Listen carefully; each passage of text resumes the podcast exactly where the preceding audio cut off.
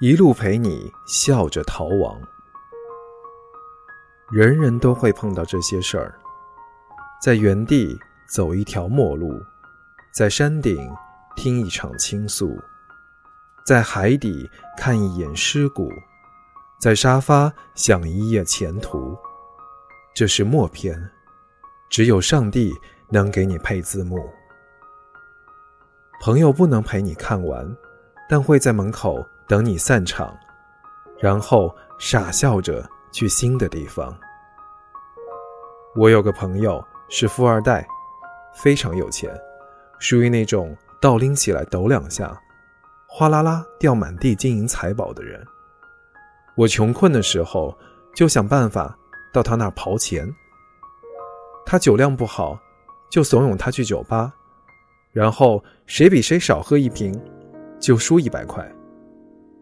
开始，我每次能赚两三百，但这完全是血汗钱，比卖身还要高难度。次日头晕眼花，躺着起不来。我躺在床上辗转反侧，一大早兴冲冲的到他公司，说：“老赵，换个模式吧，我们来对对联，谁对不出来输一百块。”老赵差点把茶杯捏碎，愤愤说。你这个太赤裸裸了。当天晚上，他背着包换洗衣服到我家，要住两天。我翻箱倒柜，家里只有一袋米，随便煮了锅粥。他咂咂嘴说：“真香。”我灵机一动说：“老赵，换个模式吧，谁先走出家门就输一千块。”老赵心满意足地缩紧沙发，表示同意。第二天，我们睡觉、看电视、喝粥。第三天，我们睡觉、看电视、喝粥。第四天，我们睡觉、看电视、喝粥。我颤抖着问：“老赵，你生意也不出去管管？”第五天，我们睡觉、看电视。喝粥，老赵眼睛血红，在门口徘徊，突然冲到我面前，疯狂咆哮：“老子是富二代，老子不要喝粥！老子家里有五六座商城，七八个工厂，老子为什么要在这里喝粥？你回答我！你回答我！谁他妈的再让我喝粥，我咬死这个坏逼！我要吃饺子！”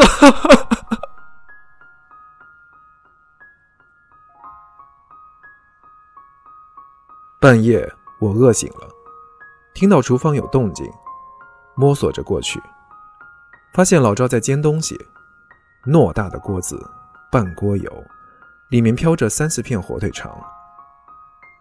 我说：“哪来的？”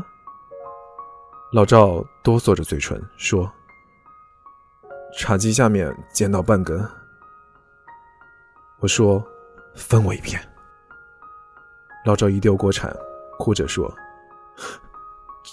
这应该吗？富二代得罪你了吗？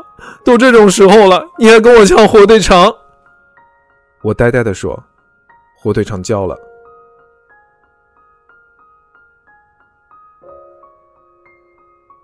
第六天，我们睡觉，睡觉，睡觉。老赵挣扎着爬起来，去书房上网玩。我听他 QQ 滴滴滴的声音，赶紧关上卧室门。偷偷打开笔记本，申请了个新号码，搜了美女照片，疯狂的发给他。嗨，帅哥，交个朋友。老赵说：“你是寂寞单身少妇，想拥有初恋。都少妇了，怎么还初恋呢？啊，少妇怎么不能初恋了？”过了几分钟，老赵发来百度百科少妇的解释：少妇。已婚的年轻女子，哎，你管这么多干嘛？我看中的又不是你的钱。呃，你怎么知道我有钱？啊，废话真他妈多！喝酒去，叉叉酒吧。然后我给老赵发了张裸照，只听到书房椅子咕咚一声，老赵仰天倒下，他疯狗一样的冲出来，红着脸。团团转圈，我合上笔记本说：“一千块，打个折，八百。”老赵丢给我八百，嗷嗷叫着夺门而出。过了一会儿，我走进酒吧，他果然笔直的坐在那儿。我一屁股坐下来，他说：“你干嘛？”我说：“来找初恋。”老赵无语。我说：“怎么样，少妇棒不棒？少妇有八百呢，请你喝酒。”老赵躲在阴影里，捂着脸，哭成泪人。我们喝的大醉。那段时间，老赵失恋，七年的女朋友谈婚论嫁，突然说要寻找灵魂，问老赵要了笔钱，独自背着包去西藏。回来后，趁着老赵出差，东西搬走，留了封长长的信。写的什么我不知道。那天是我跟老赵拼酒的第一天，赢了三百块。后来我在微博看到他女朋友和男人的合影，笑颜如花。那天是我跟老赵拼酒的第四天，输了一百块。人人都会碰到这些事，在原地走一条陌路，在山顶听一场倾诉。在海底看一眼尸骨，在沙发想一夜前途。这是默片，只有上帝能给你配字幕。所以整整半个月，我们从没聊起这些。不需要倾诉，不需要安慰，不需要批判，不需要声讨，独自做完回顾。朋友不能陪你看完，但会在门口等你散场，然后傻笑着去新的地方。再难过，有好基友陪在身边，就可以顺利逃亡。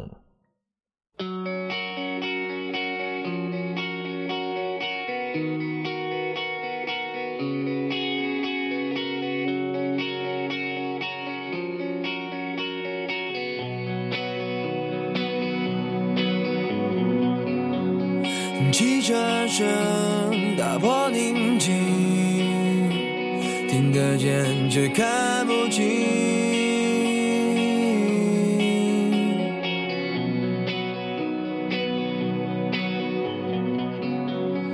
路灯下我的身影，是最短的距离，最近。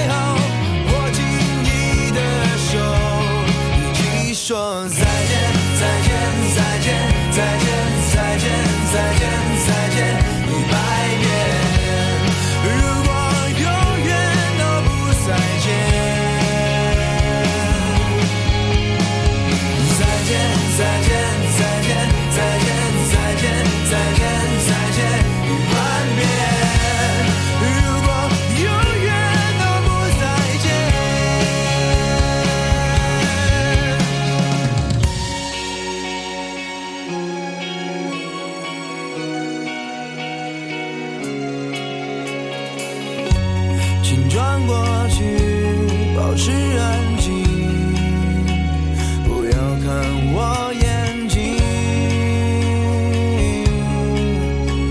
不再透明。